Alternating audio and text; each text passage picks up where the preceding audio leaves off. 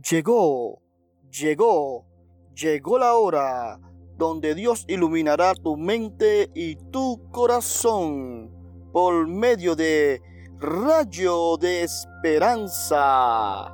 Sí, ¿qué tal amigos y amigas? Sean bendecidos y bendecidas en este nuevo día que hizo el Señor. Esto es una entrega más de Rayo de Esperanza episodio número 3. Yo soy su amigo Franklin Rodríguez y ya estaba deseoso que este día llegara para así poder transmitirle esa palabra que sé que pueden cambiar tu vida. En el episodio número 2 empezamos a hablar sobre el tema ¿Quién soy? Y sobre el origen del ser humano y la naturaleza. En este episodio número 3 continuaremos en esa misma línea, pero con el tema ¿con qué propósito estoy en la tierra? Repasando un poco, habíamos dicho que el ser humano y la naturaleza dependen uno del otro y que ambos, tanto el ser humano como la naturaleza, dependen de su creador. La naturaleza que está sobre la tierra depende de la administración del ser humano. Y de igual manera el ser humano depende de los frutos que les dan los árboles para alimentarse.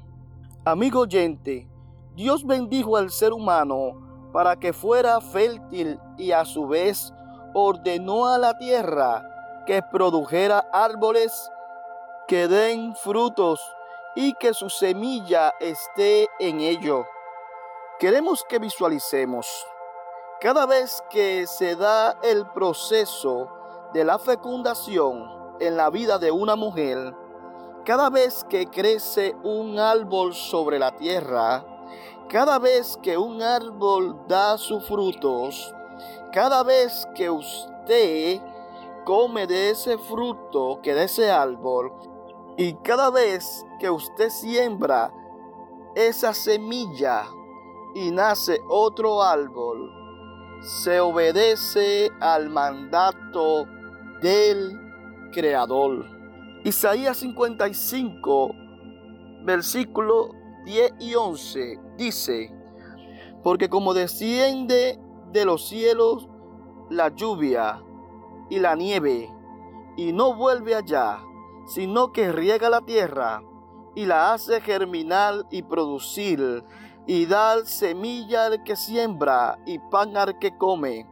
Así será mi palabra que sale de mi boca no volverá a mí vacía, sino que hará lo que yo quiero y será prosperada en aquello para lo que la envié. Así que podemos ver que toda la creación depende de la palabra de Dios. ¿Con qué propósito estamos en la tierra? Lo primero que debemos de entender es que el Creador permitió que nosotros viniésemos a la existencia con un propósito. Usted no es una casualidad en la vida. Por lo tanto, debemos de decir como el salmista dijo en el Salmo 138.8, Jehová cumplirá su propósito en mí. Mi querido amigo, debemos de comprender que usted y yo somos obra del Dios vivo, como lo dice el Salmo 139, versículo 13 al 16. Tú fuiste quien formó todo mi cuerpo, tú me formaste en el vientre de mi madre. Te alabo porque estoy maravillado, porque es maravilloso lo que has hecho. De ello estoy bien convencido. No te fue oculto el desarrollo de mi cuerpo mientras yo era formado en lo secreto, mientras era formado en lo más profundo de la tierra. Tus ojos vieron mi cuerpo en formación. Todo eso estaba escrito en tu libro. Había señalado los días de mi vida cuando aún no existía ninguno de ellos. Según el comentario bíblico Brook, esta sesión medita sobre un aspecto del poder creativo de Dios.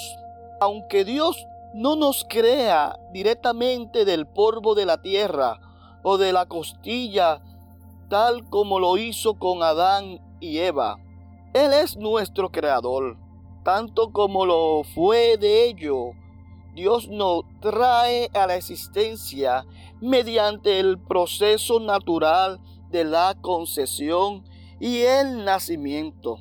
Siempre tiene completo control sobre nuestra creación. Él sostiene el proceso y vigila sobre nosotros con cuidado personal aún antes de nuestro nacimiento. Nos da forma, tal como formó Adán, de modo que se puede decir que hemos sido hechos de las profundidades de la tierra. Amigo oyente, hay dos propósitos por la cual Dios nos hizo. Número uno, todos fuimos creados para gloria de su nombre. Propósito número dos, este propósito es específico la cual cada persona debe descubrir por sí mismo mediante a una relación con su creador. Dios te dice, yo sé los planes que tengo con ustedes, planes para su bienestar y no para su mal, a fin de darle un futuro lleno de esperanza.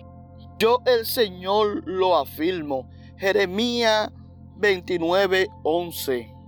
¿Usted conoce cuál es el propósito de Dios para su vida? Si aún no conoce cuál es el propósito de Dios en su vida, le invito a descubrirlo. Lo primero que debemos de entender es que su propósito está relacionado con su voluntad. La palabra nos dice que no nos conformemos a este siglo, sino que debemos transformarnos por medio de la renovación de nuestro entendimiento, porque así podemos comprobar cuál es la buena voluntad de Dios, agradable y perfecta. Cuando hablamos de transformación, lo primero que pensamos es en una mariposa, porque en ella se produce una metamorfosis del griego metamorfe, que quiere decir más allá de la forma anterior. Según el comentario bíblico del continente nuevo, el requerimiento es directo y claro. A menos que seamos transformados por la renovación del entendimiento, vamos a resultar conformados a este siglo. Ser conformado a este siglo, amigo mío, equivale a ser moldeado, es decir, adquirir la forma del molde del mundo. Entonces, caemos en el modelo del mundo y recibimos su influencia, recibimos su publicidad, recibimos su manera de ver las cosas y la vida. Por ende, esto nos afecta mediante la enseñanza en el hogar, la escuela, las escrituras, la radio, la televisión, los espectáculos. Quiere atraparnos de tal manera que asimilemos su forma de ver las cosas, aunque aún su estilo de encarar los problemas éticos de conducta y su apreciación de los que está bien y lo que está mal en situaciones concretas. Mi estimado amigo, el mundo puede llegar a afectar de manera marcada nuestro modo de ver el mundo y aún la iglesia misma. Para evitar esto, Dios ha provisto la transformación del ser humano mediante la renovación de su entendimiento.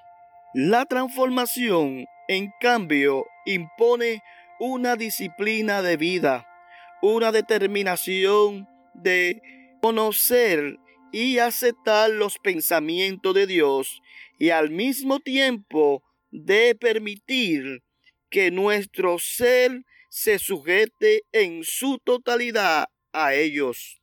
La renovación del entendimiento está relacionada con la aprobación de la voluntad de Dios, que ésta es calificada como buena, agradable y perfecta. Preste atención, impedimos ser conformado al modelo del mundo cuando procuramos en todas las áreas de la vida conformarnos a la voluntad de Dios.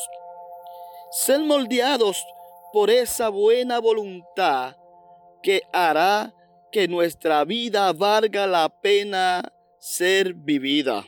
Esto es un proceso continuo.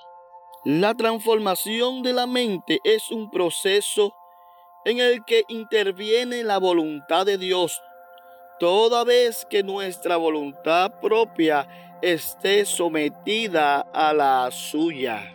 ¿Por qué debemos renovar nuestra mente y nuestro entendimiento? Porque tal como el ser humano piensa, así es Él. ¿Cómo podemos renovar nuestra mente y nuestro entendimiento?